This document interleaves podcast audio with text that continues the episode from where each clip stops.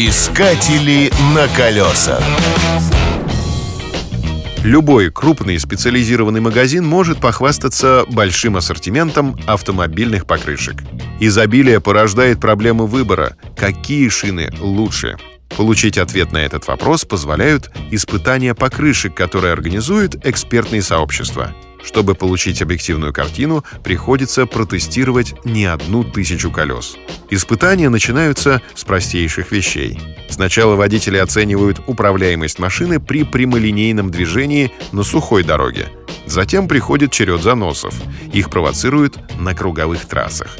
Испытатели следят, как в такой ситуации шины влияют на рулевое управление. Потом наступает черед тормозов, когда определяют влияние шин на длину тормозного пути. Аналогичные тесты проводят на влажном покрытии.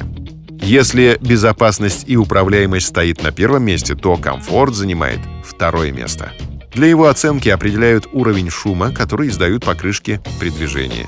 Для этого разгоняют машину до определенной скорости, выключают двигатель и оценивают шум внутри салона.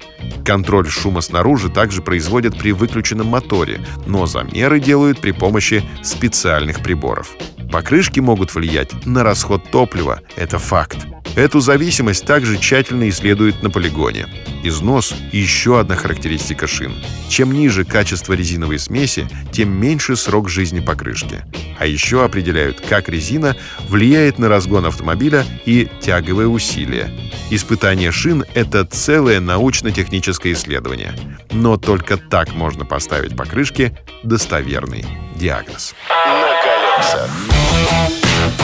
Искатели на колесах.